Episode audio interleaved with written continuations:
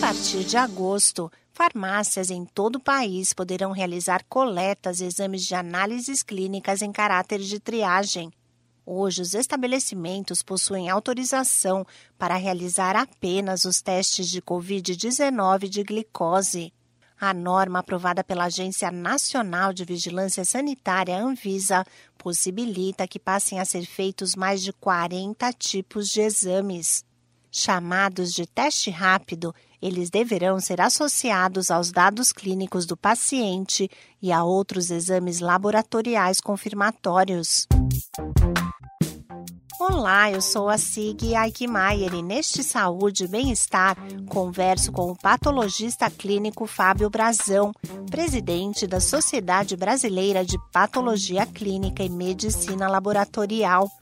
O médico explica a diferença entre o exame convencional de análises clínicas e o teste de triagem que será feito nas farmácias.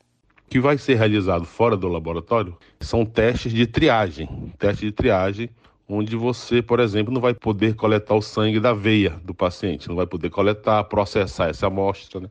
como é feito no laboratório. Por exemplo, um exame de sangue, você vai ter que furar o dedo ali e ter um, um teste de triagem, não é um teste confirmatório. Então, por exemplo, no laboratório, quando o médico recebe aquele resultado de exame, ele vai ver, vai fechar um diagnóstico e vai passar o tratamento, se necessário, para o paciente. Um tratamento muitas vezes com medicamento, outros sem medicamento, ou vai pedir novos exames complementares. Então, por exemplo, no diagnóstico diabético, muitas vezes o médico pede exame de glicemia, exame de hemoglobina glicada e outros exames associados para o efetivo diagnóstico da doença. E essas práticas no laboratório já estão consolidadas já, né? Já estão consolidadas. Estão fora do laboratório, serão exames iniciais, exames de triagem, sem processamento e sem serem confirmatórios. O patologista clínico Fábio Brazão reforça a importância de procurar um médico e fazer o exame no laboratório para confirmar o diagnóstico do teste rápido. O paciente chega no laboratório, ele é orientado sobre jejum.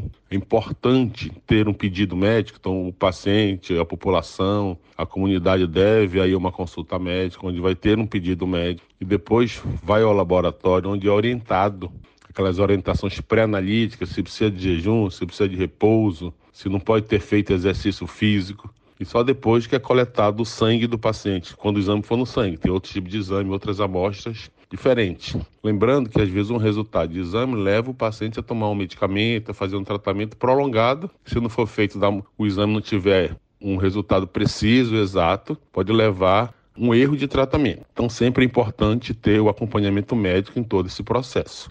As farmácias poderão realizar exames que utilizam algumas gotas de sangue e são analisados em equipamentos portáteis ou com coleta por meio do suave nasofaríngeo, como da Covid-19.